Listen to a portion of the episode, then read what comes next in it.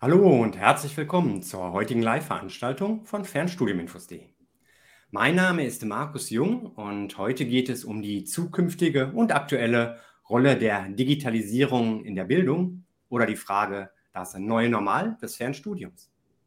Dazu freue ich mich gleich zwei Gesprächspartner hier bei mir begrüßen zu dürfen. Da ist zunächst Herr Prof. Dr. Tim Brüggemann, er ist Prorektor Online University Fernstudium und Weiterbildung an der FHM der Fachhochschule des Mittelstandes. Hallo, Herr Brüggemann, grüße Sie. Hallo, Herr Jung, schönen guten Abend. Ja, und dann ist auch erneut Herr Thomas Fitsch hier mit dabei. Er ist Geschäftsführer bei Proctorio, einem Anbieter automatisierter Online-Klausuren. Vielleicht kennt ihn schon, wir hatten kürzlich schon auch ein Interview, als es um die rechtlichen Fragen ging. Hallo, Herr Fitsch, schön, dass Sie auch wieder mit dabei sind. Hallo, Herr Jung, und schönen guten Abend. Ja, heute soll es um Digitalisierung gehen. Passt auch dazu, dass wir digital hier zusammen sind. Ähm, zunächst möchte ich Sie aber bitten, sich kurz vorzustellen. Herr Brüggemann, möchten Sie da starten? Ja, das kann ich sehr gerne machen. Hallo in die Runde. Mein Name ist Tim Brüggemann. Ich bin Professor für Berufs- und Weiterbildungsmanagement und zugleich Prorektor der Fachhochschule des Mittelstands. Die kann ich ja gleich noch mal ein bisschen vorstellen. Und äh, von meiner Profession her bin ich Bildungsforscher. Und das Thema Bildung und Digitalisierung begleitet mich schon viele Monde und äh, viele Jahre. Und äh, ja, so bin ich auch zu Thomas Fetsch und Proctorio gekommen. Auf der einen Seite natürlich als äh, ja, eine digitale Transformation begleitende Hochschule hat man viele Kooperationspartner in seiner digitalen Architektur, die man dann da so aufbauen muss. Und äh, in dem Bereich äh, Online-Proctoring sind wir da mit Proctorio unterwegs an vielen Stellen. Aber was ich viel spannender finde, ist, dass wir auch Forschungs- und Entwicklungspartner sind. Nämlich wir haben zusammen äh, viele Forschungs- und Entwicklungsprojekte in dem Bereich, wie kann man Online-Prüfungen implementieren und äh, wie kann man die qualitativ noch hochwertiger machen und wie kann man auch Leute in dem Bereich qualifizieren. Und da haben wir gerade ganz aktuell ein Forschungsprojekt zu mit ganz vielen anderen europäischen Hochschulen und Partnern, äh, ein Erasmus Plus Programm mit dem Namen Provide. Und ja, da sind wir ganz wild unterwegs und äh, daher kennen wir uns zum Beispiel. Ja, vielen Dank für Ihre Forschung, dass auch gleich deutlich wird, wie so die Konstellation da ist. Und ja, was die Kooperation angeht, da werden wir bestimmt nachher auch nochmal drauf zu sprechen kommen. Herr Fitsch, für diejenigen, die letztes Mal nicht dabei gewesen sein sollten, mögen Sie sich auch nochmal kurz vorstellen. Ganz klar, mache ich gerne. Mein Name ist Thomas Fetsch. Ich bin der Geschäftsführer der Proctorio GmbH die äh, letztlich für alles Geschäft außerhalb äh, der, der, der Amerikaner, also der, der USA zuständig ist, ähm, rein rechtlich gesehen. Und ähm, wie das eben der Kollege Tim Brüggemann gerade schon angesprochen hat, äh, verbindet uns auf der einen Seite eben äh, eine Kundenbeziehung ähm, schon seit einigen Jahren und darüber hinaus eben auch die wissenschaftliche Zusammenarbeit, unter anderem eben in dem bereits erwähnten Projekt ProVide, äh, dem Erasmus Plus Projekt, äh, in dem wir durchaus ähm, auch sehr häufig da ähm, in, in, Kontakt kommen und hoffen dann auch zum Beginn nächsten Jahres was Schönes, Vorzeigbares für europäische Hochschulen und Universitäten bieten zu können. Ah, ja, macht neugierig. Vielleicht können wir dann ja nochmal zusammenkommen und schauen, was dann da so passieren wird. Bin ich gespannt drauf. Gerne. Ja, wenn wir dann zunächst jetzt mal auf die FHM schauen, speziell gibt es dort ja auch die FHM Online University. Herr Brüggemann, wie ist da so die Konstellation? Was kann ich mir unter dieser Online-University vorstellen? Ja, vielleicht erstmal zwei Worte zur FAM. Die FAM ist die Fachhochschule des Mittelstands, ist eine staatlich anerkannte private Fachhochschule aus Nordrhein-Westfalen mit Hauptsitz in Bielefeld. Wir haben aber auch in ganz Deutschland verteilt noch neun weitere Standorte äh, von Nord nach Süd, von West nach Ost, wo man quasi als Präsenzstudierender uns besuchen kommen kann und herzlich eingeladen ist. Und äh, neben diesen äh, Realstandorten haben wir eben die Marke FAM Online University. Das ist sozusagen der virtuelle Campus der FAM und der steht allen offen, die quasi aus der Distanz Weiterbildung oder Studium absolvieren wollen. Und das tun mittlerweile äh, knapp 2500 Fernstudierende in Bachelor- und Masterstudiengängen, aber auch in Zertifikatsweiterbildung, in Modulstudiengängen und äh, vieles, vieles mehr. Das heißt, die FAM Online University ist der virtuelle Campus der FAM. Ja, ist das dann organisatorisch komplett getrennt von den ähm, anderen Präsenzstudierenden oder ist das so ähm, vermischt, dass zum Beispiel man da auch auf Ressourcen zugreifen kann, wenn man jetzt nicht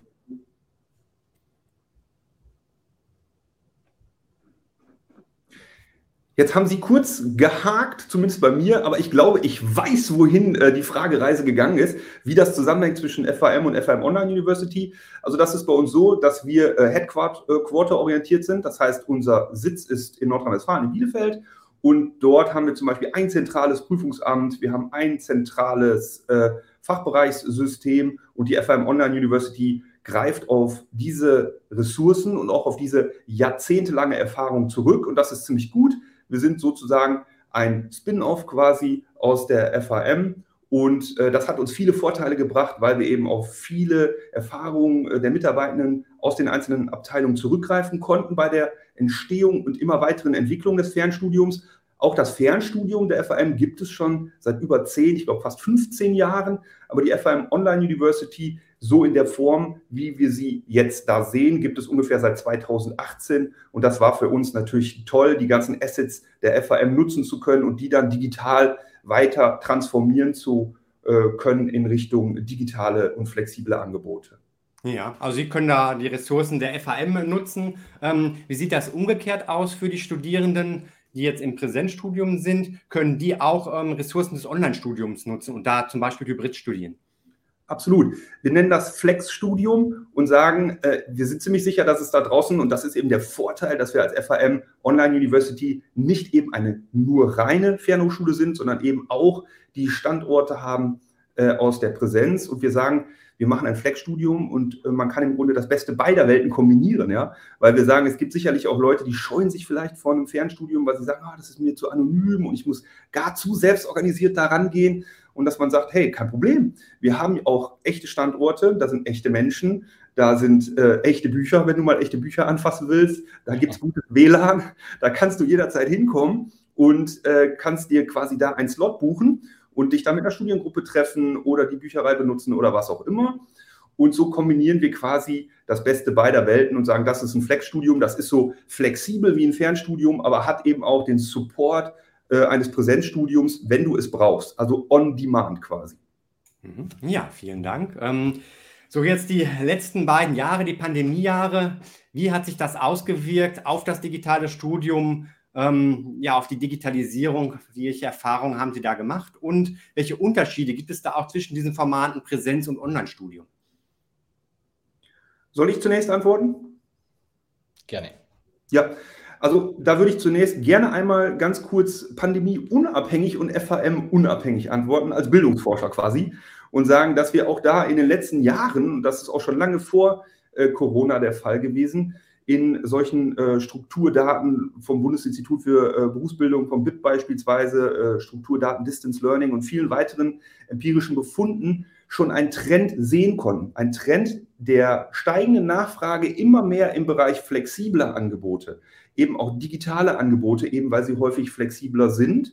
Und wenn man sich das mal anschaut, da sieht man, dass wir quasi die Anzahl der Fernstudierenden seit dem Jahr 2003 fast verdoppelt haben und dass wir auch jetzt noch jährlichen Zuwachs haben in diesem Bereich von knapp 7 Prozent über alles.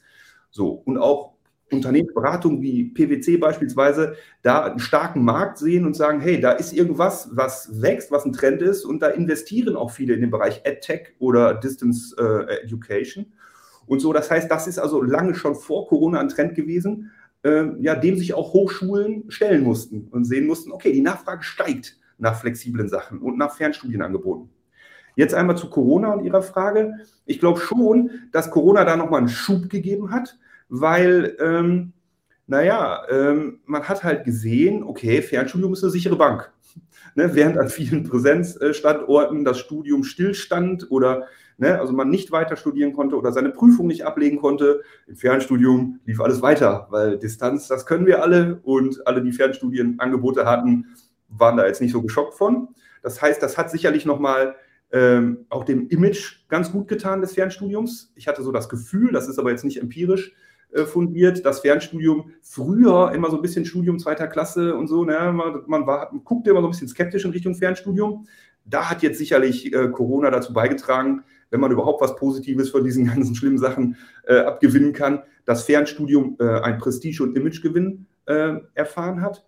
Viele haben sicherlich auch dann unfreiwillig plötzlich ein Probeabo gehabt im Fernstudium, weil viele Hochschulen haben ja dann umgeswitcht und haben dann auf Online-Lehre umgestellt. Und wenn man vielleicht vorher nie gedacht hätte, dass Fernstudium was für einen ist, hat man dann plötzlich in seinem kostenlosen Probejahr, weil man plötzlich Fernstudent war, gemerkt, ach, das ist ja auch was für mich. Ne? Also das sind so die positiven Sachen. Ich muss aber auch sagen, ich glaube, das Pendel ist auch in den letzten Wochen und Monaten schon wieder ein bisschen zurückgeschlagen, weil eben viele ja auch unfreiwillig im Fernstudium gelandet sind. Ne? Die waren Präsenzstudierende und wollten gerne und dann wurde plötzlich alles online gemacht. Und jetzt, wo dann Corona mal eine Pause gemacht hat, waren dann auch viele so und die Stimmen auch in den Foren so, oh, endlich wieder Präsenz, endlich kein Online mehr. Also da ist das Pendel auch schon wieder so ein bisschen zurückgeschlagen. Also was davon jetzt wirklich positiv fürs Fernstudium überbleibt, muss man nachher mal sehen. Aber der Trend ist äh, ungebrochen und ist auch Corona äh, unabhängig. Also die Leute wollen, das hat ganz viele verschiedene Gründe, aber äh, das können wir ja nachher noch ein bisschen diskutieren, die wollen oder brauchen flexible Angebote, die lebens- und berufsbegleitend sind. Und da ist Fernstudium oder Distance Learning einfach prädestiniert für. Ne? Und das hat mit mhm. Corona gar nichts zu tun. Ja. ja, vielen Dank. Ist auch mein Eindruck, dass es so ein bisschen das Fernstudium bekannter geworden ist, normaler geworden ähm, ist für viele. Und ähm, besonders war es früher doch so, dass Fernstudium eigentlich ausschließlich für diejenigen interessant war, die es berufsbegleitend gemacht haben oder neben der Kinderbetreuung oder vielleicht ähm, ja, irgendwelche Handicaps hatten und dass mittlerweile doch auch einige, die ein Vollzeitstudium anstreben, überlegen, ob nicht ein Online-Studium auch eine Möglichkeit sein kann, was so ein bisschen mehr geworden ist, als es ähm, vorher vielleicht der Fall gewesen ist. Definitiv. Absolut. Ähm, ja, Herr Fitsch, wie ist das so aus Ihrer Sicht? Sie arbeiten mit vielen verschiedenen Kunden aus der Bildungsbranche ähm, zusammen. Was beobachten Sie da bei Ihren Kunden und in der Branche insgesamt? Genau, ich habe dazu, wenn das möglich ist, ähm, ein, zwei Folien zusammengefasst, um das vielleicht auch mal ein bisschen zu verdeutlichen, wie wir letztlich ähm, äh, die, die Welt an der Stelle sehen mit, mit unseren Kunden. Und ich glaube, ich hatte das in, der, in dem letzten äh, Interview, das wir geführt hatten, auch schon mal, auch schon mal erwähnt. Äh, wir sind ja international aktiv. Das heißt, wir sehen da schon auch durchaus unterschiedliche Entwicklungsphasen in Bildungsmärkten. Ich hatte gerade eben heute zuvor äh, ein längeres Gespräch auch mit einem Kollegen, der gerade äh, Kunden in äh, der Region Australien besucht hat, ähm, wo man wirklich sieht, äh, dass dort auch zum Beispiel landläufig ist ja USA immer das Land des, des Proctorings, wenn man so möchte, ähm, dass da Australien aber sehr stark aufgeschlossen hat an der Stelle und wirklich auch ähm, äh, mittlerweile ähm, sehr viel Erfahrung und sehr viel Marktreife zu dem Thema erreicht hat und letztlich das auch geschafft hat, ähm, diese Flexibilität im Angebot mittlerweile schon bereitzustellen. Und genau darum geht es am Ende auch. Und vielleicht äh, bringe ich das mal auf äh, zwei, drei Folien ein Stück weit zum Ausdruck, dass man das später auch dann nochmal ein bisschen nachlesen oder hören kann. Ähm, so wenn man, wenn man jetzt mal von Erfahrungen spricht, dann ist es am Ende eigentlich so, dass, äh, so wie der Tim Brüggemann es gerade geschildert hat, also das, was auf der linken Seite ist, ganz klassisch on Campus, ähm, das war die Standardsituation. Große Räume, viele Leute, eben alle zusammen, äh, an jeder an seinem einzelnen Tisch. Und hier sieht man, wenn man genau hinschaut, tatsächlich auch ein klein bisschen ähm, den Proktor äh, durch die Reihen schreiten, wenn man so möchte. Und über Nacht ist es dann quasi auf die rechte Seite gerutscht. Es waren also wirklich verwaiste Räume Räume. Ähm, Räume konnten in der Form so nicht mehr genutzt werden. Und dadurch ist natürlich erstmal ein Zeitdruck entstanden, aber auch in, in gewisser Weise organisatorischer Druck. Wie löse ich denn? Wie gehe ich denn mit der Situation um? Ähm, und dadurch dann am Ende auch, und das habe ich auf der nächsten Folie mal ein Stück weit zusammengefasst, ähm, dann auch manche Situationen, die durch Druck und Zwang entstanden sind. Und davon sind wir weit entfernt. Ich hatte es, glaube ich, auch äh, schon, schon öfter ähm, gesagt und wiederhole mich an der Stelle. Aber insgesamt ist es so, dass ja niemand in eine gewisse Richtung gezwungen werden sollte. Der Trend hin zu äh, Digitalisierung in der Bildung, der war schon weit vor Corona gegeben. Äh, wie gesagt, in unterschiedlichen Bildungsmärkten weltweit gesehen ist er unterschiedlich weit fortgeschritten. Das gebe ich offen zu. Und ich würde auch im Moment behaupten, dass äh, insbesondere der deutsche oder auch der zentraleuropäische Bildungsmarkt davon noch sehr weit entfernt ist. Also wir stehen hier sehr stark am Anfang, wenn es um die Digitalisierung geht. Und es kommt auch ein Stück weit eben davon, dass eben äh, Kompromisse gemacht werden mussten, äh, dass wenig optimale Prüfungssituationen entstanden sind, eben ob des Zeitdrucks, der, der organisatorischen Machbarkeit dann äh, verschiedener Dinge und äh, letztlich auch äh, dann verstärkt ein Stück weit durch äh, Diskussionen, die immer wieder aufkommen. Das hatten wir gerade das letzte Mal diskutiert, eben auch von der rechtlichen Situation, ähm, die, die ein Stück weit das Thema Datenschutz sehr stark fokussiert ähm, betrachtet hat bis dato und erst jetzt eigentlich mit der Möglichkeit, auch mal all die Erfahrungen, die gemacht wurden, ähm, verdaut zu haben, die Erfahrungen letztlich auch entsprechend äh, zu verwenden ähm, äh, führen dazu, dass sich der Fokus ein Stück weit von der rechtlichen Schiene ein Stück weit mehr in den wirklichen Anwendungsfall, in die Nutzbarkeit von Formaten lenkt. Und genau das sind eigentlich die Lehren für die Zukunft, die man hier vielleicht nochmal sehen kann. Es gibt einen sehr, sehr starken Bedarf, das sehen wir an online beaufsichtigten Prüfungen, eben aufgrund des Digitalisierungsdrucks, äh, der an der Stelle im Bildungswesen vorherrscht und wird auch von studentischer Ebene extrem stark nachgefragt. Und äh, dazu gab es und äh, ähm, auch eine kleine Umfrage, Umfrage, eben, äh, ich glaube, im Vorfeld zu unserem heutigen Interview. Und man kann hier auch, denke ich, ganz klar einen Trend ablesen. Ist natürlich nicht ähm, empirisch, wenn man so will.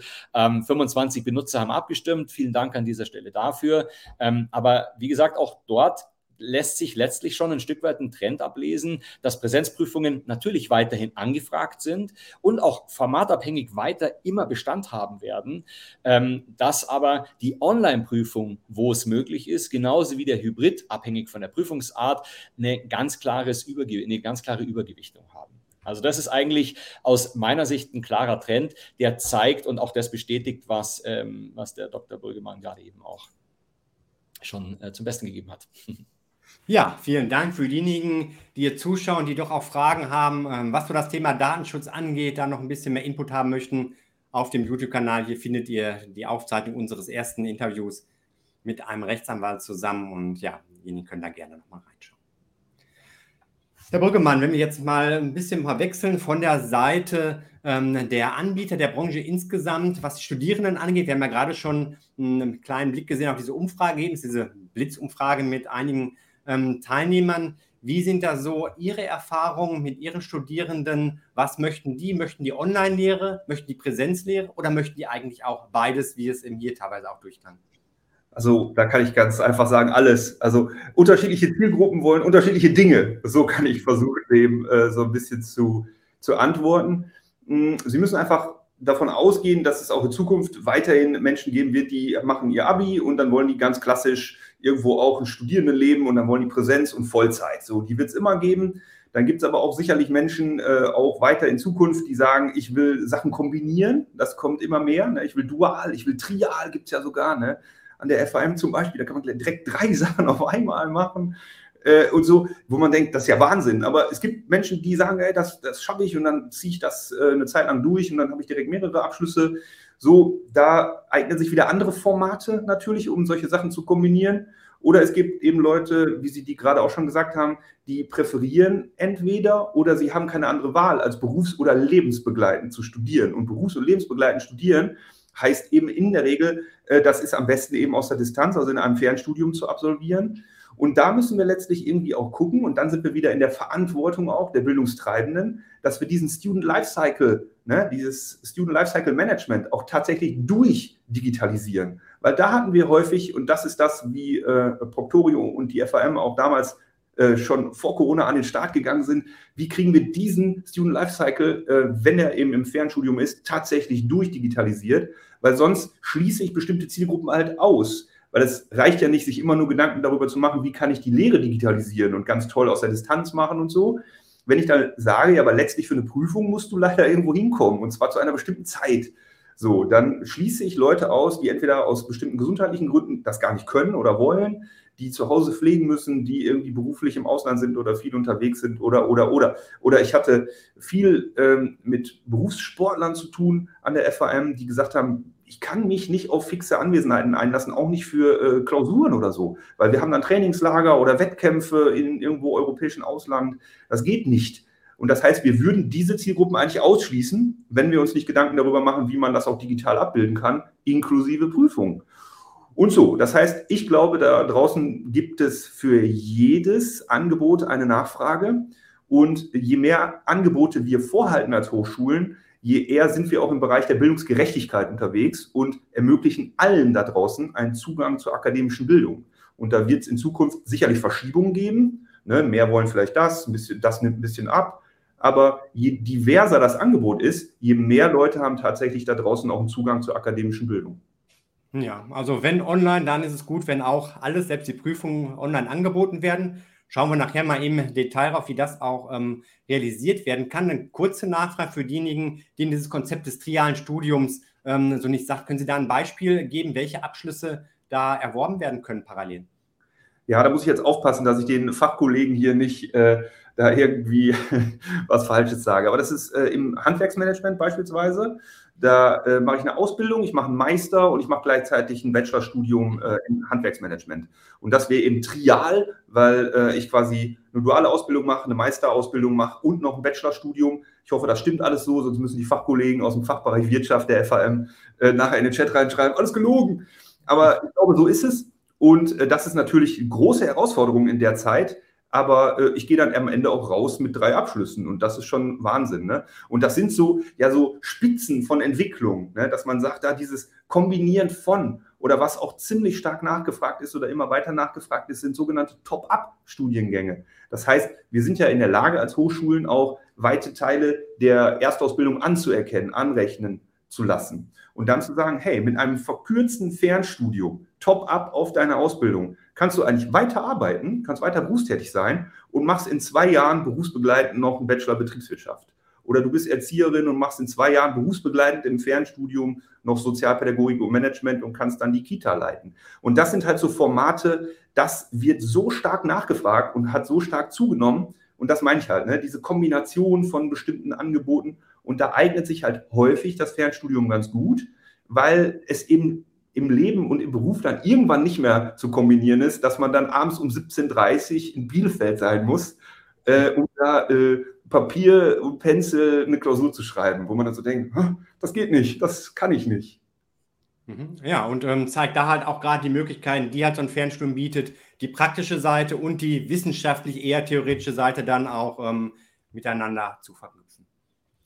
Ähm, ja, so das andere, wenn wir jetzt bei der Online-Lehre noch bleiben, was auch viele Präsenzhochschulen vielleicht auch schmerzhaft erleben mussten. Es reicht nicht, auf einmal ein Zoom-Meeting zu machen oder sich ähm, über ein Hangout zu treffen oder Teams ähm, und dann das Gleiche zu machen, was man vorher gemacht hat, sondern Online-Lehre stellt besondere Herausforderungen. Einmal an die technische Seite, aber auch an die Menschen, die hier die Dozierenden sind, die sonst im ähm, Hörsaal unterwegs sind. Und da habe ich im Vorfeld gesehen, dass sie an der FHM ja auch ein besonderes Konzept haben und diejenigen, die da dozieren wollen, habe ich gelesen, sind zertifiziert.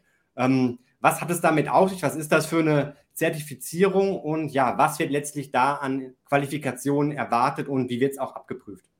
Ja, also eine gute Online-Lehre ist halt schon ein bisschen besonders. So, ne? Und äh, da geht es insbesondere darum, dass man, wenn man synchrone Online-Lehre macht. Ne?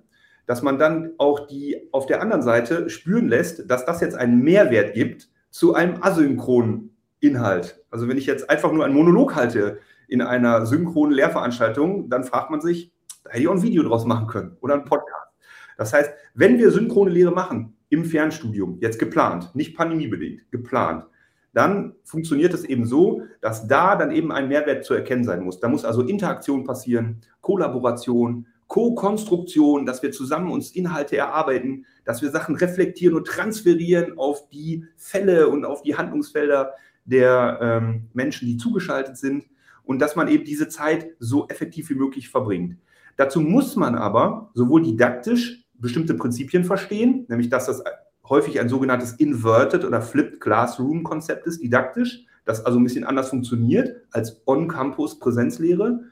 Und man muss natürlich methodisch ähm, ja eben diese Sachen beherrschen, die ich gerade gesagt habe, plus Merkmale guten Unterrichts, die man ja sowieso beherrschen sollte, auch wenn man Präsenzlehre macht, äh, dann eben einmal für sich übertragen und sagen, ja, in der Präsenzlehre würde ich jetzt einen Gruppenpuzzle machen. Wie kann ich denn jetzt virtuellen Gruppenpuzzle machen? Also so, ne? Sonst teile ich immer was aus. Und wie teile ich jetzt hier was aus? Das heißt, ich muss sowohl technisch als auch methodisch, didaktisch äh, meine Sachen äh, da so hintransferieren, damit ich wirklich ein guter Online-Lehrender werde. Und weil wir im Fernstudium eben merken, dass dieses synchrone Lehren und Lernen besonders wichtig und wertvoll ist für die Studierenden, unsere Studierenden. Ich kann nicht für andere sprechen, aber für uns ist das besonders wichtig. Muss ich halt auch gucken, dass die Lehrenden, die da eingesetzt sind, gewissen Qualitätsstandards genügen. Und da haben wir uns einfach, ähm, ich komme aus der Schulforschung und Schulpädagogik früher, äh, uns auch an der äh, Lehrerinnenausbildung orientiert und gesagt, wir müssen erstmal in einem Forschungsprojekt gucken, was sind denn Merkmale guter Online-Lehre? Die haben wir definiert in einem Kriterienkatalog. Wie soll das anders sein? Zehn, zehn Merkmale guter Online-Lehre in biblischer Anlehnung. Und dann äh, muss man das äh, mit Weiterbildung versehen und nachher auch eben gucken, dass das auch tatsächlich eingesetzt und umgesetzt wird. Und das machen wir mit sogenannten Unterrichtsbesuchen. Das heißt, wir kommen uns kollegial besuchen mit dem Merkmalskatalog guten Unterrichts und geben uns nachher Rückmeldung. Und äh, wenn ich über einen bestimmten Wert komme, dann habe ich das auch wirklich gut gemacht. Wenn nicht, sollte ich vielleicht nochmal zu einer Weiterbildung gehen und dann kann ich den Anlauf äh, für die Zertifizierung nochmal nehmen. Und das ist eben wichtig, um zu sagen, hey, das ist nicht nur, also ja, wir, ja, wir müssen machen, practice what you preach. Ne? Wir können nicht nur sagen, ja, äh, Lehre äh, online ist total wichtig und so und uns dann aber nicht wirklich dafür interessieren, was das denn für uns bedeutet und dann, ob das auch tatsächlich umgesetzt wird.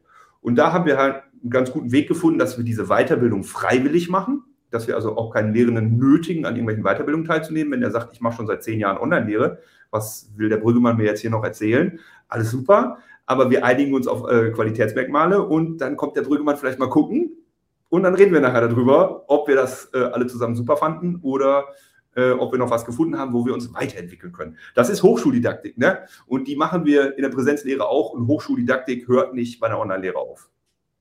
Ja, also die Dozierenden ähm, sind qualifiziert. Das Ganze wird auch ein bisschen ähm, überprüft, dass das irgendwo nachgewiesen ist. Sie schauen da mit rein.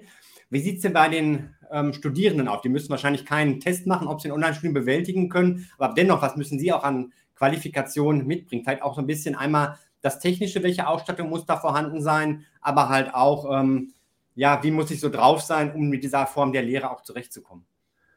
Ich glaube, technisch ist mittlerweile fast gar kein Thema mehr. Also jeder äh, ist, glaube ich, dazu in der Lage, weil man mit jedem Device, Endgerät quasi an äh, einem Online-Studium teilnehmen kann. Also selbst mit dem Smartphone ist alles möglich. Ne? Man kann unser Campus-Management-System, das Lernmanagement-System, virtuelle Klassenräume, alles äh, quasi auch mit einem äh, Smartphone bedienen, online, offline.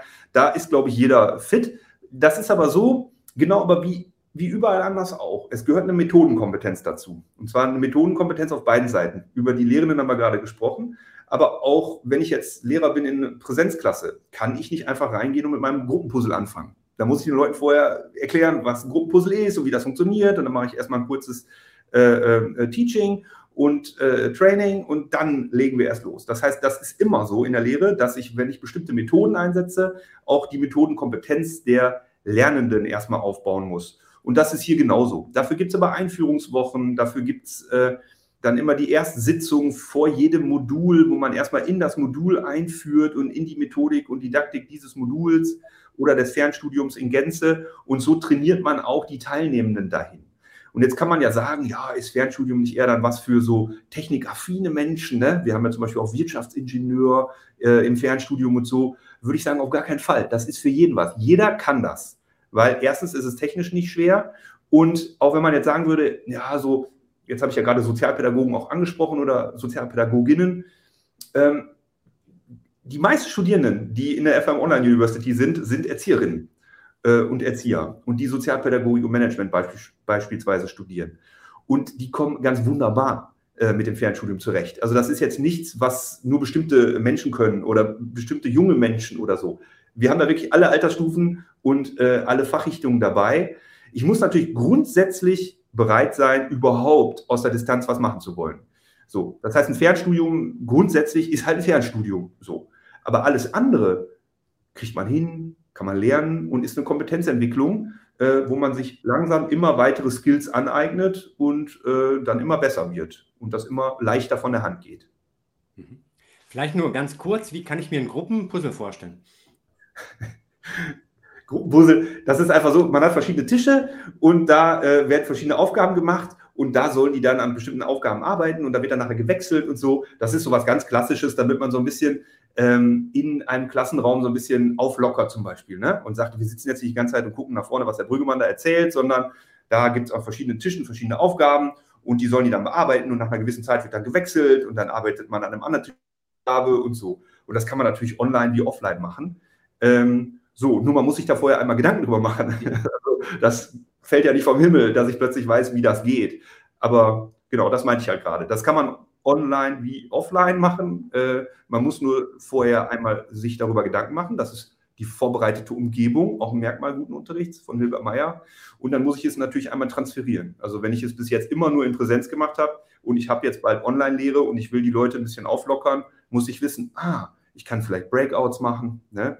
Und in den Breakouts verschiedene äh, äh, Whiteboards, die die dann bearbeiten sollen. Und dann muss ich aber dran denken, die vorher darüber zu informieren, wann die dann wo wieder wechseln und so. Also man muss sich wie immer im Leben ein bisschen vorbereiten und einen äh, äh, Unterrichtsentwurf machen und dann läuft das.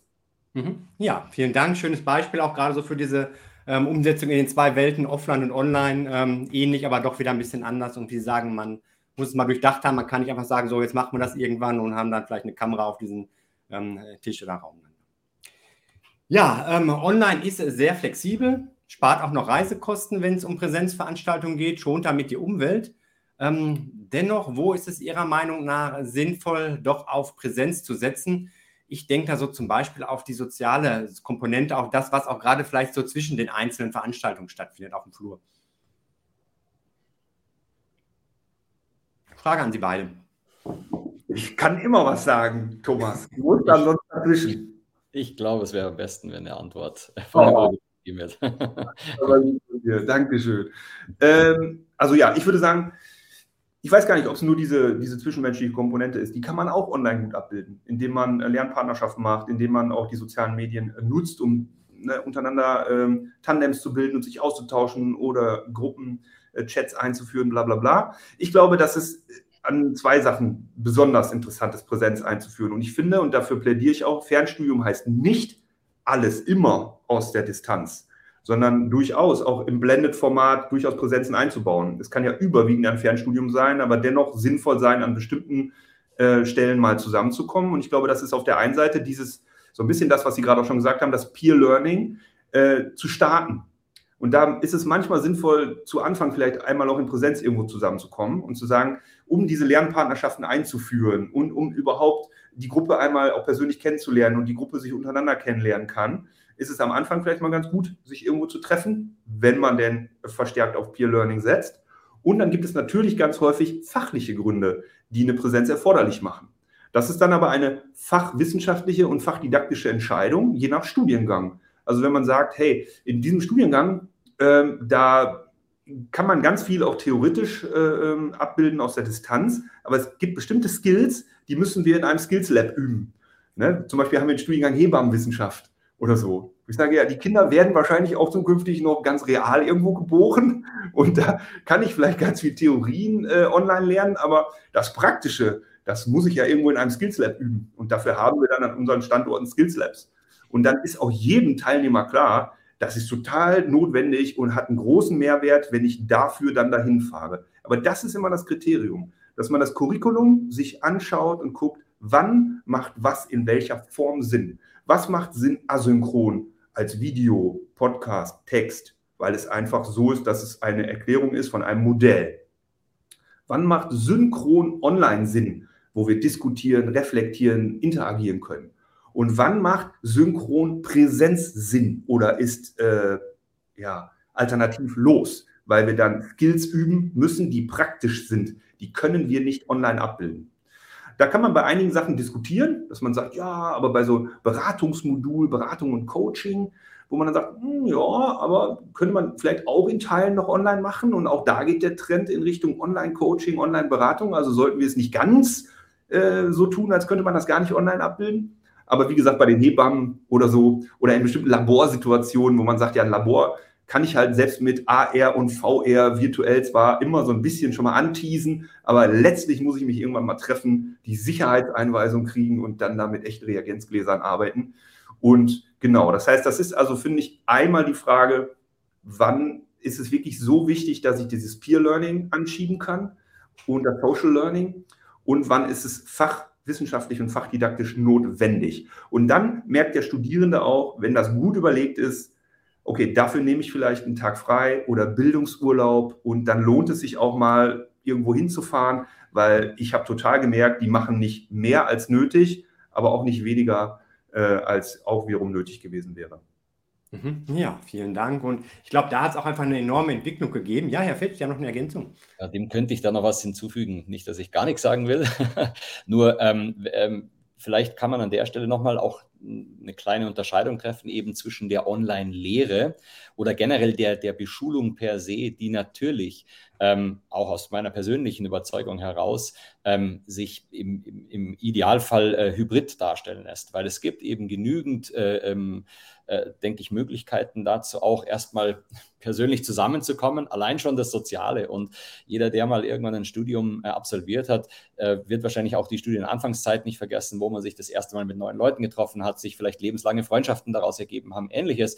Und genau das kann ja nicht unter die Räder geraten. Ähm, irgendwie im Sinne der Digitalisierung. Ich glaube, dafür ist es auch gar nicht gedacht. Aber die Unterscheidung, denke ich, ist durchaus zu treffen. Ähm, wir von Proctorio sind natürlich extrem stark ähm, fokussiert äh, auf das Thema Prüfung, Prüfungsdurchführung unterwegs.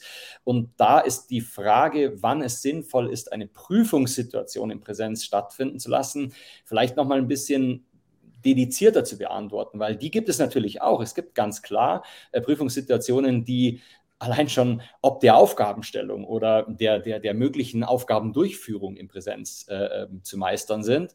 Ähm, andere hingegen, und da glaube ich, ist die Mehrzahl aller Prüfungsformate nach meinem Empfinden und meinen Erfahrungen, die ich in den letzten Jahren sammeln durfte, an, an vielen unterschiedlichen Institutionen, ist, dass sich sehr, sehr viel, also wirklich 70, 80, vielleicht sogar 90 Prozent aller Prüfungsverfahren auch spielend digitalisieren lassen. Insbesondere die Prüfungssituation ist nämlich eine, ähm, wo wir merken, gelernt haben und auch aus dem, aus dem Feedback vieler Studierender äh, weltweit, das wir eingesammelt haben, sehen, äh, die wirklich in einer ruhigen, mir vertrauten Umgebung, ohne Reisestress, ohne zeitlichen Stress, eben mit all diesen Flexibilitäten wesentlich besser gemeistert werden kann, wenn, und das ist die wichtige Einschränkung dabei, denn zeitgleich sichergestellt werden kann, dass das Ganze auch integer gehandhabt wird, sprich, dass alle gleich behandelt werden, dass alle die gleichen Rahmenbedingungen haben und letztlich nach den gleichen Regeln spielen müssen. Und genau den Zwiespalt, der, der da möglicherweise gefühlt entsteht, den schließen wir an der Stelle. Und das wäre so mein Kommentar zu der Sache. Die Online-Bildung ist natürlich das gesamte große Bild, um das es am Ende auch geht. Es geht ja um Bildungsvermittlung.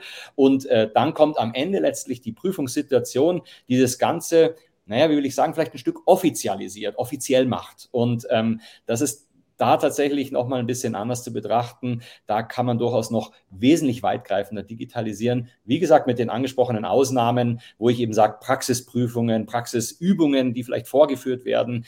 Auch natürlich eine Situation, in der ich wirklich ähm, mal mein Mann oder meine Frau stehen muss von einem ganzen Gremium von Leuten. Auch das ist eine wichtige Situation, auch ein wichtiger Lernerfolg, den man vielleicht persönlich machen kann, ähm, der dadurch auf gar keinen Fall und durch Digitalisierung geschmälert oder gemindert werden soll. Ja, prima. Damit sind wir schon mittendrin jetzt im Thema ähm, Prüfungsformen, Online-Prüfung. Hm, vielleicht dann nochmal die Frage, wie sieht es da an der FHM insgesamt aus? Welche Prüfungsformen gibt es, sei es synchron, aber auch asynchron? Und ähm, ja, inwiefern gibt es da auch noch Veranstaltungen, bei denen es eine Präsenzpflicht vor Ort gibt?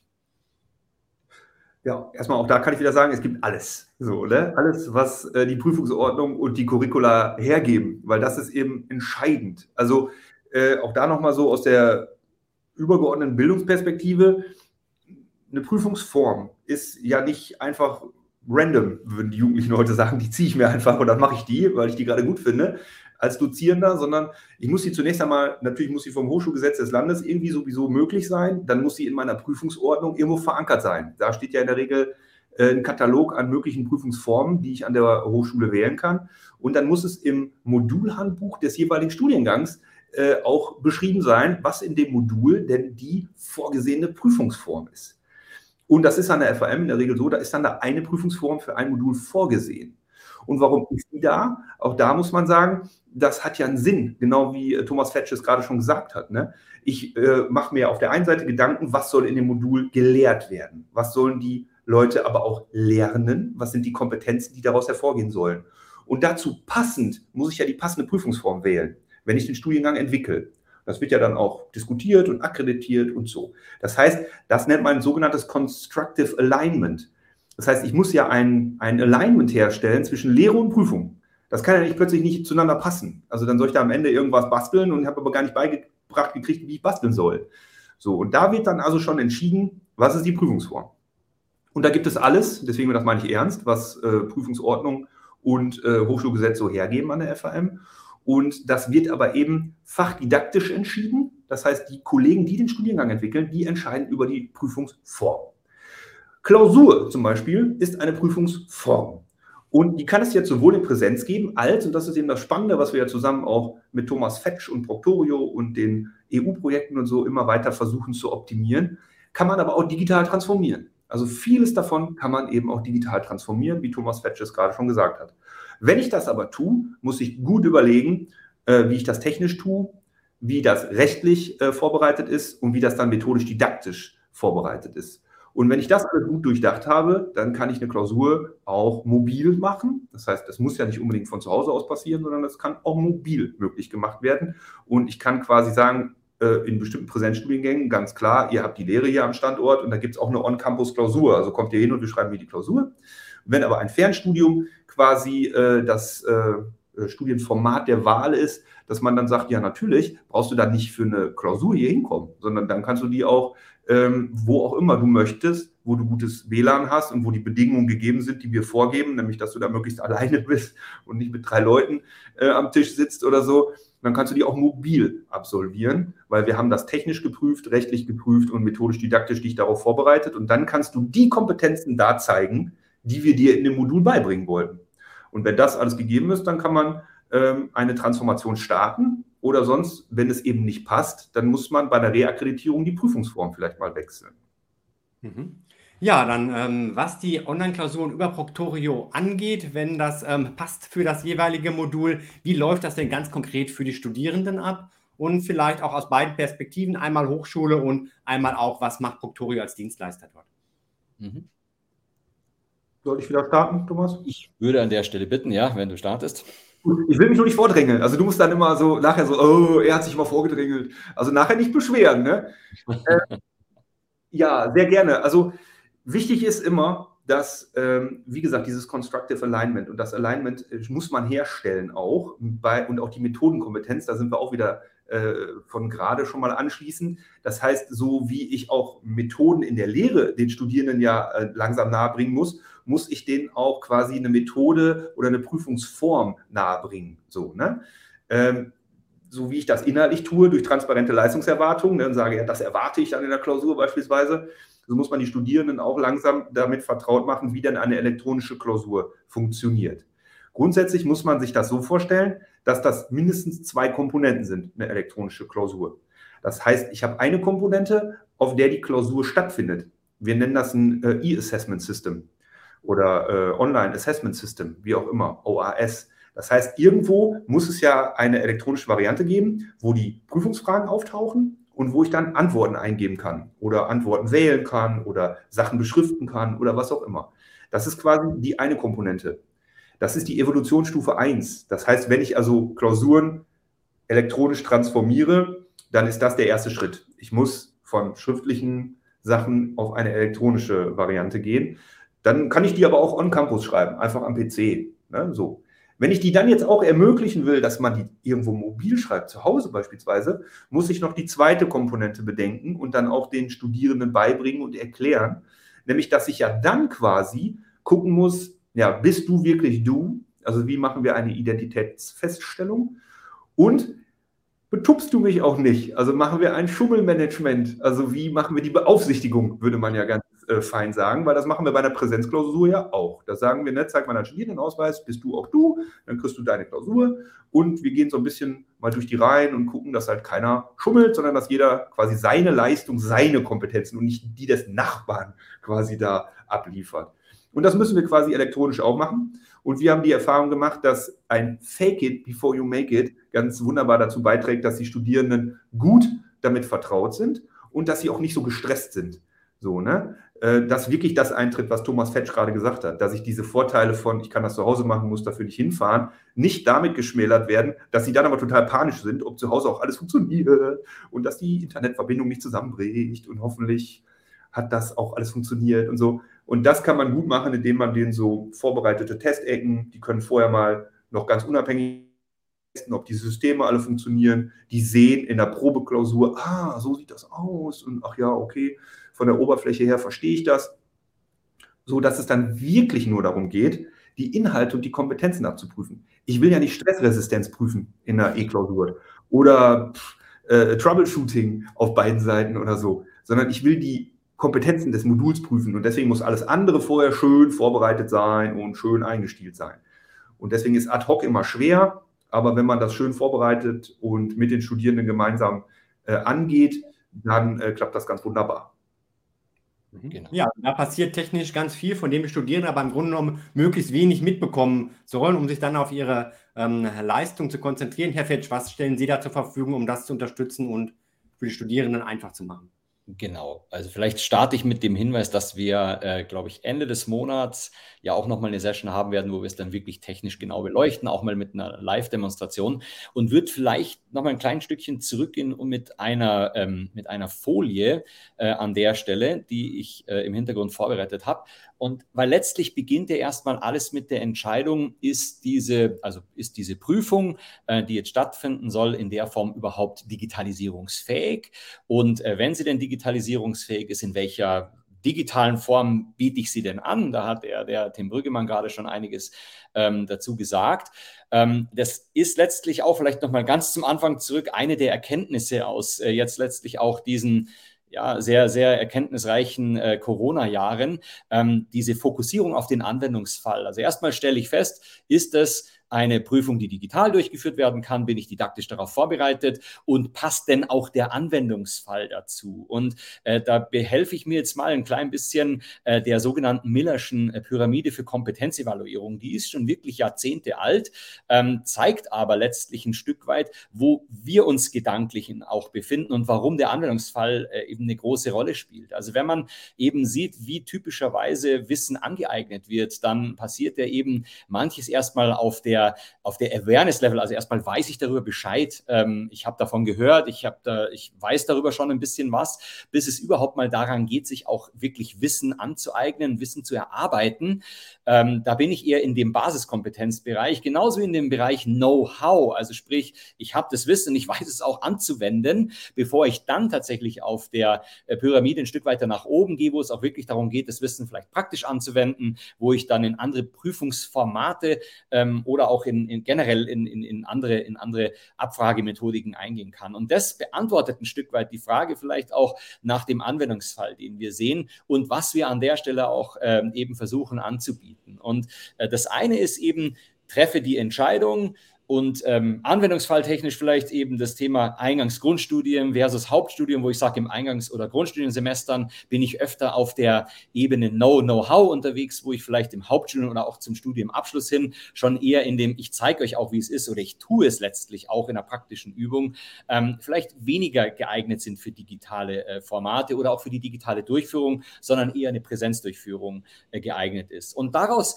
letztlich ähm, leite ich dann auch ein, ein, Stück weit her, was liefern wir an der Stelle? Wenn also die Situation gegeben ist, dass wir wirklich passen, dass der Anwendungsfall passt und es gibt ja auch unterschiedliche Methodiken, ähm, Online-Prüfungen äh, zu beaufsichtigen oder zu proktoren.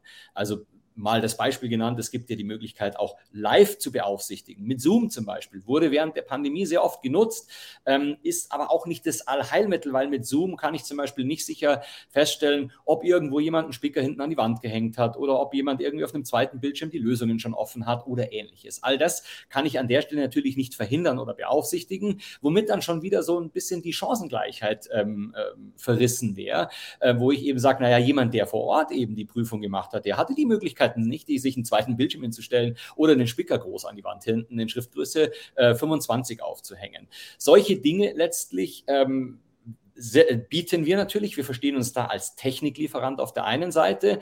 Damit ist es aber natürlich weit nicht getan, weil wir erstmal ohne diese E-Assessment-Lösung und natürlich dann auch ohne die äh, didaktische Verortung und Bestimmung des Anwendungsfalls überhaupt gar nicht handlungsfähig sind. Das heißt, da ähm, äh, arbeiten wir eben wie vorhin schon erwähnt, auch mit Hochschulen zusammen, hier mit der FHM zum Beispiel in dem Erasmus Plus Projekt namens Provide, in dem wir genau auch konzeptionell ähm, darüber, darüber ähm, letztlich arbeiten, auch ein, ein, ein Studienprogramm, wenn man so will, oder ein, ein Weiterbildungs-, ein Zertifizierungsprogramm aufzulegen, das das Ziel hat, sogenannte Online-Proctoring-Manager am Ende auch hervorzubringen. Also Personen, die letztlich all diese Themenbereiche, die relevant sind bei der Entscheidung über den Anwendungsfall, bei der technisch-organisatorischen Umsetzung mit irgendeiner technisch-organisatorisch gearteten Lösung, letztlich das Ganze auch didaktisch angepasst, dem Studierenden zu geben, er damit letztlich die Möglichkeiten hat, frei und flexibel, aber eben auch unterbrechungsfrei, komfortabel,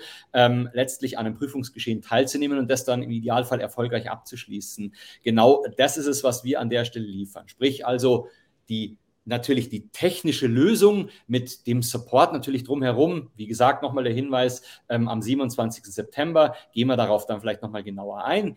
Ähm, aber daneben eben auch diese Konzepte, äh, die dazu erforderlich sind. Wann ist es richtig, das zu tun? Wann bringt es den besten Mehrwert? Wann haben die Studierenden wirklich auch entsprechend ähm, die Möglichkeit, hier für sich Vorteile zu haben, ähm, das Ganze konzeptionell entsprechend zu beschreiben, zu dokumentieren und das Ganze natürlich ganz zum Schluss, das hatten wir in unserem letzten Gespräch, äh, das Thema rechtlich auch entsprechend ordentlich zu bewerten, damit man hier nicht einfach im Freiflug was anbietet, was am Ende vielleicht gar nicht ähm, konform ist zu den aktuell gegebenen Regelungen.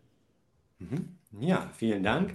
Herr Brückemann, welche Erfahrungen haben Sie bisher gemacht mit diesen Online-Klausuren? In welchem Umfang nutzen Sie das bereits? Und ja, was gibt es auch an Feedback von den Studierenden? Ja, kann ich gerne erzählen, aber vielleicht einmal jetzt noch ein äh, in, äh, Kommentar in Richtung Thomas Fetsch. Also jetzt haben wir es ein paar Mal erwähnt auch. Es geht natürlich immer darum, dass man an der Hochschule, wenn man sowas implementiert, irgendwie ein bisschen rechtlich, technisch und methodisch didaktische Ahnung haben muss. Und darum geht ja dieses Erasmus Plus Projekt Provide. Und äh, wer da Interesse dran hat, das ist ja ein öffentliches EU-Projekt. Äh, Sie finden das unter www.proctoring-manager.eu. Proctoring-manager.eu. Und das Coole ist, ähm, wir haben jetzt die erste Pilotphase. Wir haben ja quasi raus versucht zu finden mit den anderen europäischen Partnern aus Italien und der Türkei und Lettland und so weiter. Welche Kompetenzen braucht man denn an einer Hochschule, ne, um irgendwie sowas zu implementieren und sowas gut beurteilen zu können? Und äh, jetzt gibt es dazu die erste äh, Weiterbildung, die wir quasi anbieten und die ist komplett kostenfrei. Also wer Lust hat, aus Deutschland bei dieser ersten Testphase mitzumachen, ab Oktober geht das los. Schauen Sie einfach mal auf die Webseite und äh, registrieren sich da. Und dann können Sie da ganz kostenfrei einfach äh, dran teilnehmen und mit uns zusammen diese Weiterbildung auch weiterentwickeln. Ne? Das ist wirklich eine, eine, spannende Kiste und ein Zukunftsinnovationsprojekt. Also so, nur weil wir es jetzt ein paar Mal erwähnt haben, super, vielen Dank für die Einblendung. Weil wir es jetzt ein paar Mal erwähnt haben, wenn man jetzt schon da wild googelt und findet Provide nicht, ähm, dann eben unter der Adresse und dann kann man daran auch teilnehmen. Genau, welche Erfahrungen haben wir mit E-Klausuren? Also wir haben seit einigen Jahren in der Weiterbildung komplett die Klausuren auf äh, elektronische Klausuren umgestellt und eben auch mit äh, Fernbeaufsichtigung ähm, und äh, fange jetzt mit, der, mit dem Studium im Fernstudium sukzessive jetzt auch damit an. Aber wie gerade schon gesagt, es ist eben ein Prozess, wie ganz häufig. Das kann man nicht einfach so einen Hebel umlegen und dann macht man plötzlich alles online. Und da musste man im Vorfeld natürlich ähm, technisch und rechtlich und vom äh, Workflow doch einiges äh, erstmal einstielen, damit man es wirklich auch gut machen kann. Und das ist immer wichtig, dass man es gut durchdacht und vernünftig sauber abbildet, damit dann nachher da nichts hakt und das ganze schöne Fernstudium dann an einer Gelenkstelle irgendwie äh, ins Wanken gerät. Hm, ich habe aber auch die Erfahrung gemacht, dass man äh, mit allen Fachgruppen gut äh, diskutieren muss ne, und überlegen muss, okay, glaubt ihr, dass ihr eure Fächer oder dieses Modul auch elektronisch in einer Klausur abbilden könnt? Mhm. Weil das ist ja eher keine Frage vom Proctoring, sondern eine Frage eben von dem E-Assessment, äh, von der E-Assessment-Lösung. Geht das technisch da? Also wenn ihr sonst sagt, ja, ihr sonst müssen wir was zeichnen. Ne, ich sage denen, ihr dürft Lineal und äh, so benutzen und ihr sollt da was aufzeichnen. Kann ich das elektronisch jetzt abbilden oder nicht? So, das heißt, wir haben also Fachgruppen gebildet an der Hochschule, ähm, zum Beispiel die, die häufig mathematisch, äh, also MINT-Sachen äh, in der Klausur abfragen. Ne? Was stellt ihr normalerweise für Fragen? Könnt ihr das mit dem System so abbilden oder wo habt ihr noch Limitationen? Was können wir jetzt machen? Man muss das also, also alles auf seine Hochschule und seine Bedürfnisse hin customizen. Und das dauert halt eben ein bisschen. Ne? Man nimmt ja nichts aus der Schublade und sagt, so, jetzt machen wir E-Klausuren. Weil dann sagt spätestens irgendein Fach, öh, das kann ich gar nicht. Ich mache das sonst immer so und ich kann das jetzt hier gar nicht abbilden. Und das muss man nach und nach machen. Äh, damit man es entweder abbilden kann oder dass man eben Alternativen findet. Und ich glaube schon, dass man alle Taxonomiestufen in einer E-Klausur abbilden kann. Also ich glaube jetzt nicht, dass eine E-Klausur nur dafür geeignet ist, stumpfes Wissen irgendwie abzufragen. Da stellt man sich das auch falsch vor. Also eine E-Klausur, wenn man sie wirklich vernünftig implementiert und einführt, hat die alle Blomschen Taxonomie-Level, weil ich auch alle möglichen Frageformate habe und vor allen Dingen auch noch Vorteile, die ich sonst vielleicht nicht habe, weil ich bei einer elektronischen Klausur äh, wesentlich objektiver vorgehen kann und äh, dadurch auch validere letztlich Ergebnisse bekomme und noch viele weitere Feature, die ich sonst bei einer Papierklausur nicht hätte. Mal nur gesagt, dass ich zum Beispiel am Ende auch eine Auswertung machen kann. Wie hat meine Frage denn gezogen? Ne? Wie viele haben die beantwortet? Konnten die nur die Guten beantworten oder nur die ähm, noch Basisstudierenden, sage ich mal? Oder hat gut gestreut, hat die gut verteilt? Kann, so, das heißt, ich kann auch Reviews machen. Kann ich sonst in der Papierklausur nicht, ne? Dann weiß ich nie, war meine Frage jetzt irgendwie, wie ist die angenommen worden und von wem? Oder ich müsste wirklich selber nachher da die Erbsen zählen, was ja keiner schafft im Hochschulalltag. Und so und so und so. Das heißt, ich glaube, alle Taxonomiestufen kann man abbilden. Ich glaube, die hat viele Vorteile. Also wir haben regelmäßig Workshops dazu äh, mit dem Kollegen Jan Ehlers von der Uni Witten-Herdecke. Der ist Bildungs- und äh, Prüfungsdidaktiker. Das ist eine Erleuchtung jedes Mal für mich, weil er mir auch dann immer noch mal erklärt, dass eigentlich ja nur eine Klausur, sei sie jetzt elektronisch oder auch äh, papierbasiert, eigentlich wirklich objektiv bestimmtes Wissen abprüfen kann. Da werden jetzt ganz viele aufschreien da draußen und sagen, nein, die mündliche Prüfung das oder so. Das tun wir auch regelmäßig im Kollegenkreis, aber ich, äh, wie gesagt, äh, Jan Ehlers für eine große Erleuchtung, Uni Witten-Herdecke, äh, Prüfungsdidaktiker und Hammer, was man da alles äh, noch diskutiert. Und ich finde, das ist auch immer wichtig, weil auch die Einführung, habe ich gemerkt, von der E-Klausur ja nicht nur für die Studierenden jetzt äh, ein evolutionäres, äh, tolles Ereignis ist, sondern auch für die Hochschule an sich, weil man diskutiert natürlich auch nochmal auf einem ganz anderen Meta-Level überhaupt Qualität von Prüfungen. Man macht Blueprints, man macht sich nochmal Gedanken über Taxonomiestufen und wie man das denn, man tauscht sich im Kollegenkreis aus, wie machst du das, wie machst du das eigentlich sonst und einigt sich auf bestimmte Vorgehensweisen und Blueprints und so. Und das ist auch nochmal eine, eine coole Sache. Das Thema überhaupt Prüfung und Prüfungsdidaktik nochmal auch in der Hochschuldidaktik zu verankern. Weil wie häufig ist es eben so, wir haben immer sehr viel Awareness auf Lehre und äh, ja, das Thema Prüfung ist immer so ein bisschen die fremde Schwester, aber bekommt dadurch nochmal ganz neue, ganz neuen Aufwind. Aber die Studierenden, wie gesagt, sind äh, hoch zufrieden, wenn sie denn gut vorbereitet waren. Und ähm, natürlich ist es aber auch klar, wenn ich ein Fernstudium oder eine Fernweiterbildung mache, dass dann eher wahrscheinlich auch positive Rückmeldungen kommen, weil die natürlich sich freuen, dass sie da nicht durch die Republik fahren müssen oder ähm, für, für eine Prüfung irgendwie irgendwo hinreisen müssen und Babysitter organisieren müssen und so. Und ähm, deswegen bekomme ich natürlich da auch dann die positiven Rückmeldungen. So, das heißt, es ist also erwartbar, dass ein Fernstudierender oder jemand, der in der Fernweiterbildung ist, das grundsätzlich erstmal ganz begrüßt, würde ich sagen. Mhm. Ja, und jemand, der das auch grundsätzlich ähm, will auf diesem Wege dann. Ähm, Sie haben erwähnt, es kommt sehr darauf an, wie diese E-Klausuren ähm, gestellt sind und gestaltet sind. Wie sieht das denn ganz praktisch aus, wenn zum Beispiel ein Taschenrechner benötigt wird, wenn ich was ähm, ja, zeichnen muss, sonst irgendwas praktisch machen muss oder auch Formeln einzugeben sind? Also das sind so Sachen, das kann ich auf zwei Ebenen wieder beantworten, weil wir haben ja gerade gesagt, zwei Systeme spielen eigentlich da zusammen. Ne? Einmal das E-Assessment-System und dann das Proctoring-System. Da kann der Kollege Fetch was äh, noch viel besser zu sagen. Äh, ob ich jetzt noch was benutze oder wie ich eine Frage abbilde, ist erstmal eine Frage des E-Assessment-Systems. Kann das das? Was kann das? Also so. Und das kann ich nicht äh, für alle beantworten. Jeder benutzt ja vielleicht ein anderes E-Assessment-System. Und äh, im besten Falle kann das das aber alles. Oder es bietet zumindest gute Alternativen, dass er sagt, okay, Zeichnen geht jetzt nicht, hat aber vielleicht gar nichts mit dem E-Assessment-System zu tun, aber dann wieder das Gleichbehandlungsprinzip. Nicht alle haben zu Hause ein äh, Tablet mit Stift, weil wir das jetzt so nicht vorausgesetzt haben oder so, sondern sagen, okay, das muss also auch mit allen Devices abbildbar sein. Deswegen können wir jetzt nichts zeichnen, aber man kann natürlich eine Frageform wählen, wo etwas gezeichnet ist und ich muss es benennen oder ich muss bestimmte Sachen zuordnen oder so. Äh, zum Beispiel aus dem medizinischen Bereich, da ist dann ein Röntgenbild und ich muss dann entsprechend genau einzeichnen, wo ist denn da jetzt das, was oder ne, wie benenne ich denn dies, wie benenne ich denn das. Und all solche Sachen kann man wunderbar mit E-Assessment-Systemen abbilden. Hm, Und was war jetzt nochmal? Jetzt habe ich den Faden verloren. Ach ja, genau. Und wenn man jetzt einen Taschenrechner benutzt und so, dann kann, das, kann man das einstellen. Das sind alles Einstellungssachen, konfigurierbare Sachen, für jede Klausur wieder neu einstellbar. Ich muss da nur daran denken, dass ich dann auch bei der zweiten Komponente äh, daran denke, dass die jetzt hier äh, mit einem Wörterbuch sich das daneben legen dürfen oder so, bei einer Deutschprüfung oder so, ne? Oder Englischprüfung. Weil dann muss ich ja dem Proctoring-System sagen, hey, da kann es jetzt sein, dass die alle immer ständig nach rechts unten gucken und das ist dann kein Cheating. So, das heißt, ich kann das ja bei so einem System wie Proctorio oder bei anderen sicherlich auch, kann ich ja einstellen, ne? wie dolle möchte ich jetzt äh, dafür aufpassen oder gewarnt werden, ob die Hintergrundgeräusche jetzt noch zusätzlich kommen oder die Kopfbewegung, wie sensibel will ich das einstellen.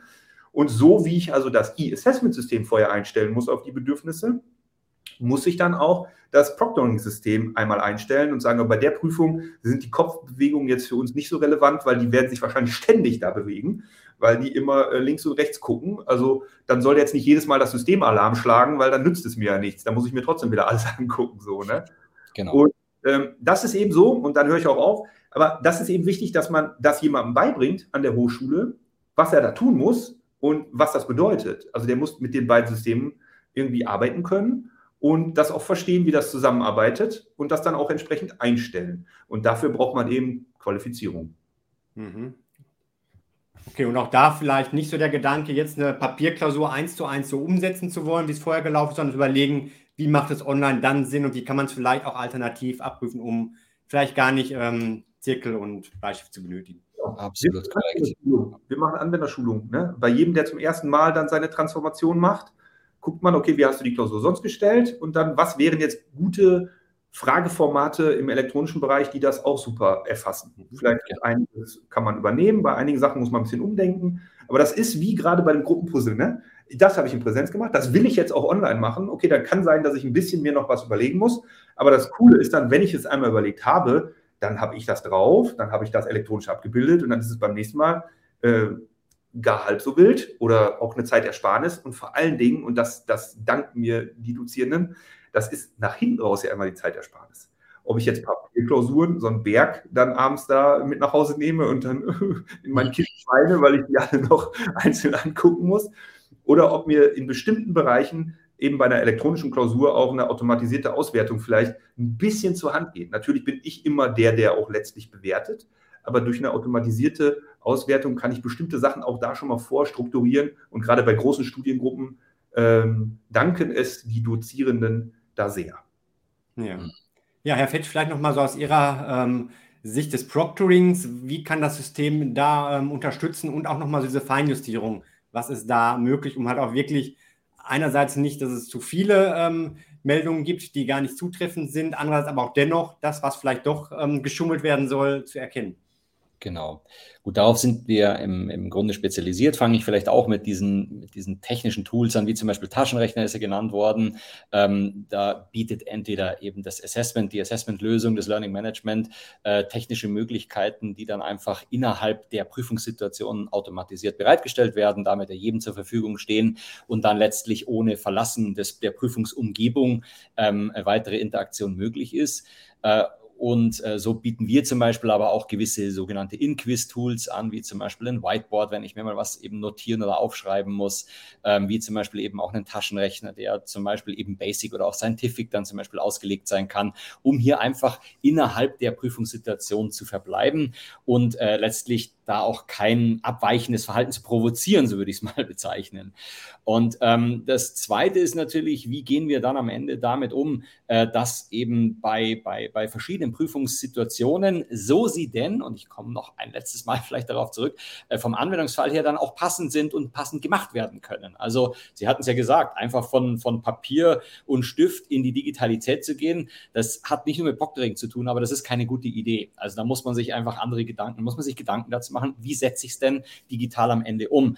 Und da passiert automatisch eben auch gleichzeitig die Anpassung an eine mögliche digitale Prüfungsbeaufsichtigung. Und ähm, diese digitale Prüfungsbeaufsichtigung misst ja letztlich abweichendes Verhalten zu Standardverhalten. Beispiel, wenn ich also aufstehe und jetzt für fünf Minuten vom Bildschirm verschwinde, dann werden sich alle Zuschauer fragen, ja, wo ist er denn, der Thomas Fetsch?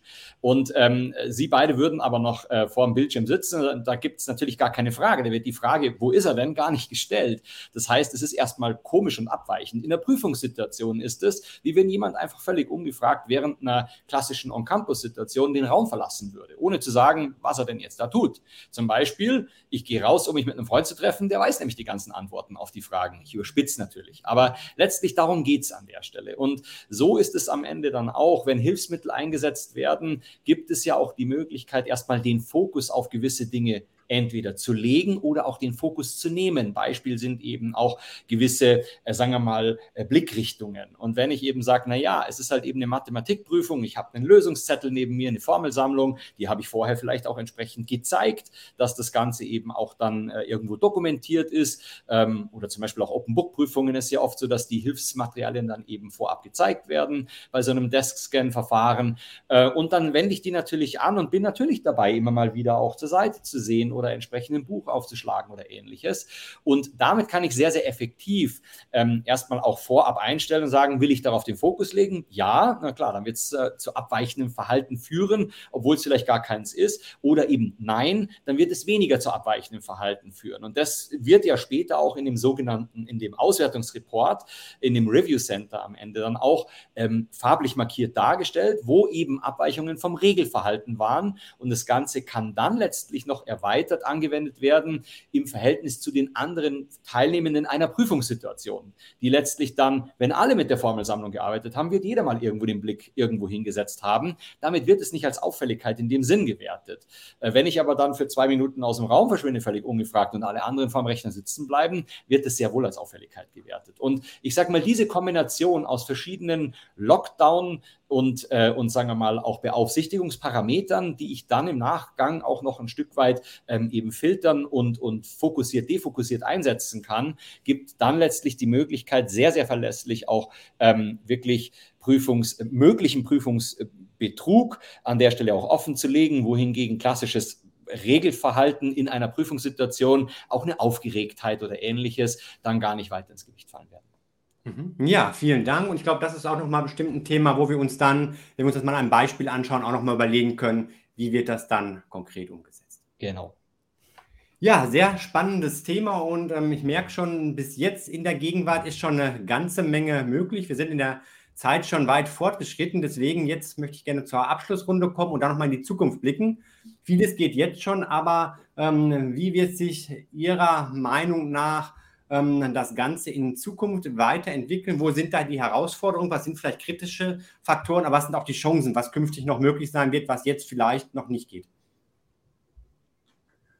In alter Tradition, wenn ich vielleicht einmal kurz vorlege, also ich würde sagen, da ist äh, noch viel, viel möglich. Ich sehe mindestens vier Sachen, wo ich glaube, da wird das Fernstudium noch in den nächsten Jahren sich noch weiterentwickeln und noch spannende Sachen zutage fördern. Auf der einen Seite wird es immer weiter darum gehen, äh, Bildungsketten zu erzeugen, also wirklich von Nanodegrees, einzelnen Modulen, äh, dass der Studierende die einzelnen Pick and Study machen kann und studieren kann oder eben über Weiterbildung, die zu einer weiteren Kette zusammenbindet oder das eben alles dann noch weiter fortführt bis zu einem Bachelor- oder Masterstudiengang. Also diese einzelnen Komponenten der Bildungsketten werden immer weiter flexibilisiert.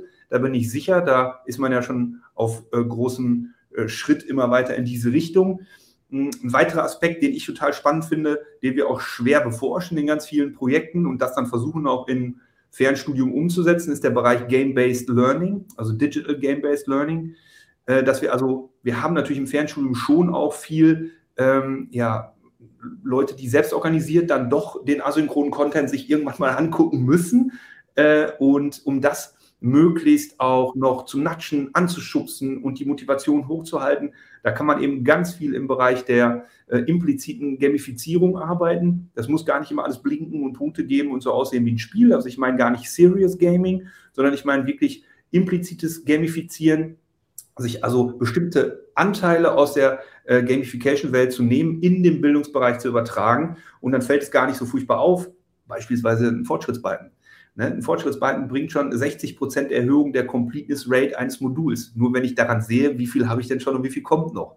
Und lauter solche Forschungsbefunde dann in äh, Fernstudium äh, einzubinden, ist mega spannend und äh, wird uns sicherlich die nächsten Jahre noch weiter begleiten. Genau wie der Bereich Learning Analytics. Also, dass wir natürlich durch die Digitalisierung plötzlich Zugriff haben auf Learner-Daten. Ne? Wer hat worauf zugegriffen? Wer hat wie lange irgendwo für gebraucht? Wie ist das im Vergleich zu den Kommilitonen? Wie ist das im Vergleich zu anderen Gruppen und so weiter? Sodass ich natürlich das einmal zur Gestaltung gut nutzen kann, aber auch wieder zur Rückmeldung für die Lernenden quasi als Service, dass ich sagen kann, hey, ähm, ich kann Prognosen machen und ich kann sagen, also im Moment sieht das so aus, als würdest du die Klausur mit einer Wahrscheinlichkeit von 70 Prozent mit der und der Note bestehen. Wenn du das noch verbessern willst, dann geh doch nochmal hier hin und dahin. Das heißt, wirklich auch Learning Analytics zu nutzen, um äh, Lernerfolge noch weiter zu erhöhen. Und dann glaube ich, der vierte Bereich, und dann will ich noch ein paar Herausforderungen sagen, ist der Bereich äh, Computerized Adaptive Teaching and Training, ähm, das adaptive Lernen. Wir haben so viele Möglichkeiten und da sind wir auch gerade im Forschungsbereich sehr stark unterwegs, zu gucken, wie kann ich das noch weiter individualisieren. Im Moment machen wir nun mal einmal so, im, häufig in dem Bereich, alle kriegen das gleiche vorgesetzt. Wir machen Gießkanne. Jeder kriegt die gleichen Module und dann gehst du vorne rein, hinten raus das immer weiter zu individualisieren und dass da jeder seinen Weg durchfindet und jeder nur das lernt, was er wirklich lernen muss und das, was er schon kann, bleibt vom System auch rechts liegen oder links liegen. Das könnten Sachen sein, das ist aber noch wirklich ähm, fernere Zukunft, denke ich mal. Das ist basiert auf der Item-Response-Theorie und so, dass man wirklich die Leute da durchlotst, ganz individuell. Und alle haben nachher die gleichen Kompetenzen, weil darum geht es ja. Ich soll die beruflichen Handlungskompetenzen ähm, erlangen durch so einen Studiengang, aber jeder ist einen anderen Weg dadurch gegangen, um dahin zu gelangen, weil jeder ja auch eine Berufs- und Bildungsbiografie mitbringt. So. Und als Herausforderung, um das alles und noch viel mehr in Zukunft zu machen, haben wir auch schon häufig diskutiert ähm, in den äh, Forschungsprojekten. Man braucht bestimmte Rollen, die wir vielleicht vorher nicht hatten, also wie zum Beispiel ein Proctoring Manager, eine Proctoring Managerin. So, ne? Es braucht also neue Rollen sicherlich irgendwann an der Hochschule, die wir jetzt noch nicht haben. Die müssen qualifiziert werden. Das wiederhole ich äh, sehr, sehr gerne immer wieder, weil ohne Qualifizierung werden die nicht das machen können, was sie machen sollen. Und deswegen ist Qualifizierung immer total wichtig.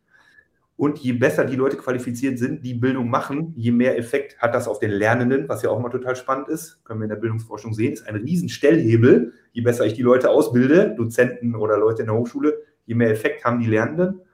Und ich glaube, im Management einer Hochschule müssen wir noch dieses äh, ambidextrous Leading, sagt Hilders. Also so dieses Managen, ha, wir haben dieses klassische Tradierte, aber wir haben auch irgendwie diese neuen Herausforderungen und Anforderungen und diese Beidhändigkeit. Ich muss das irgendwie beides managen und handeln und das eine tun und das andere nicht lassen. So, ne? Man kann das nicht immer schwarz oder weiß oder links oder rechts und das ist äh, in vielen Hochschulen sicherlich auch eine große Herausforderung und quasi das agil wirklich auch zu betreiben, weil da kann man selten was aus der Schublade ziehen und sagen, okay, dann mache ich jetzt Proctoring und dann mache ich Proctoring, sondern ich muss das, die Idee haben, wissen, was da am Ende vielleicht irgendwie bei rauskommen soll und dann mich iterativ und inkrementell Schritt für Schritt in kleinen Testrunden und wieder Testrunden daran begeben. Und das ist auch häufig nicht so, wie wir das früher gemacht haben. Ne?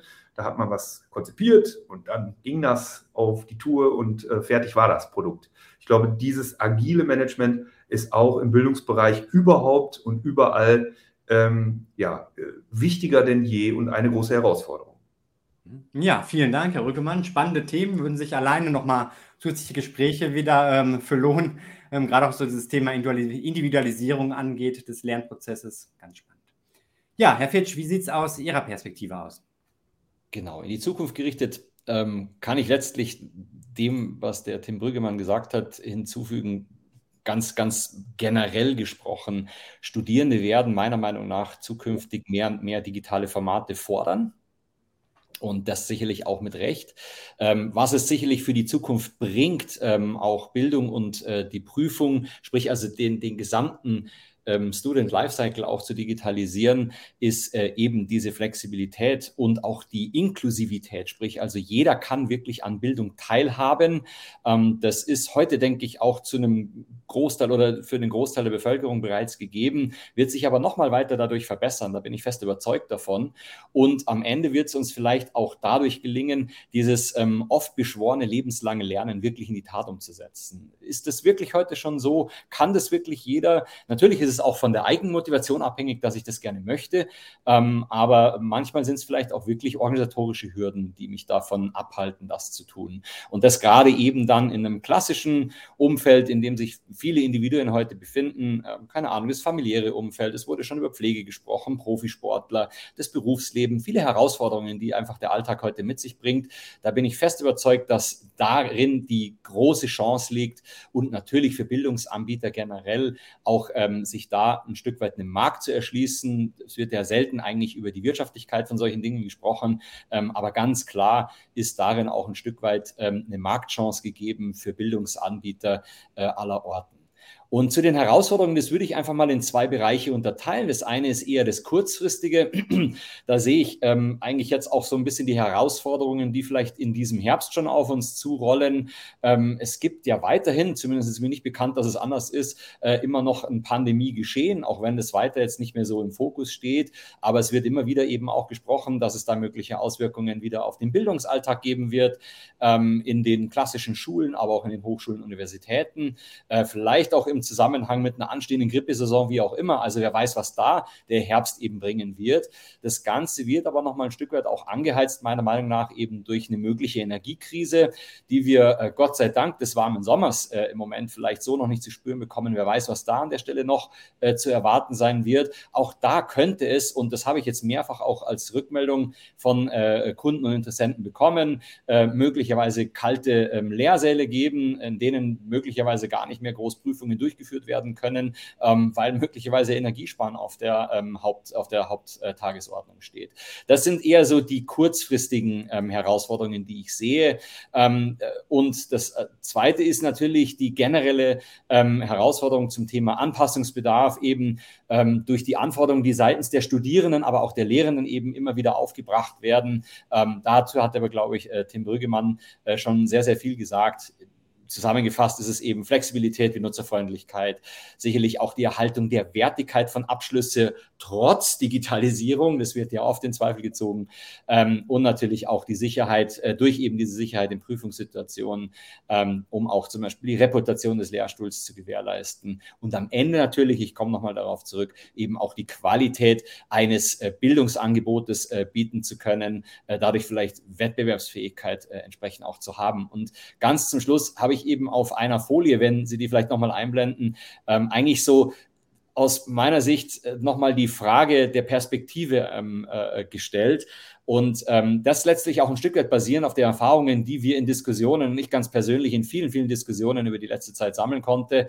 Und anstelle von, wollen wir Online- oder On-Campus-Prüfungen, das wird ja oft eben so ganz äh, sehr, sehr scharf getrennt äh, in, in, in eine Gegenposition gestellt, ähm, sollte es aus meiner Sicht eher lauten, welche Prüfungsform liefert denn eben den meisten Mehrwert für die individuelle Prüfungssituation? Da komme ich eben ein Stück weit auf den Anwendungsfall zurück, aber auch auf die Person, die letztlich dem Prüfungsgeschehen dann ausgesetzt sein wird ähm, und die jeweilige Lebenssituation, die Umstände, in denen sich jemand gerade befindet, der dann vielleicht jetzt nicht im Zweifel, ähm, ähm, ob der Situation vielleicht ein Semester oder zwei verlieren soll, weil er eben gerade eben an der Prüfungsgeschehen nicht teilnehmen kann. Also ich denke, das ist es, worauf es am Ende herausläuft und Studierende fordern letztlich genau diese Flexibilität ähm, bei der Durchführung, insbesondere vom Prüfungsgeschehen und ähm, dabei unterstützt man natürlich auch letztlich, um diese Zielgruppe optimal zu erreichen.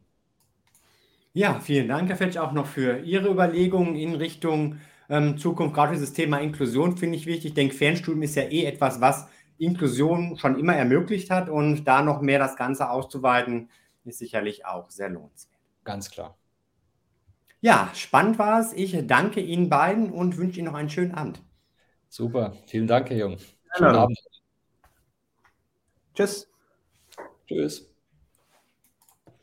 Ja, und an der Stelle auch vielen Dank an alle, die jetzt live mit dabei gewesen sind oder wenn ihr euch später die Aufzeichnung anschaut. Ähm, wenn noch Fragen auftauchen, stellt die gerne in den Kommentaren. Und ich möchte euch nochmal auf das dritte Interview hinweisen in der Reihe mit Proctori, wo es dann nochmal ganz praktisch darum geht, wie sieht denn sowas überhaupt aus? Ähm, so ein Online-Proctoring, sei es für euch als Studierende oder sei es auch für Sie als Anbieter. Das Interview findet statt am 27.09., also auch noch diesen Monat um 19 Uhr. Das war's von meiner Seite. Einen schönen Abend und bis zum nächsten Mal.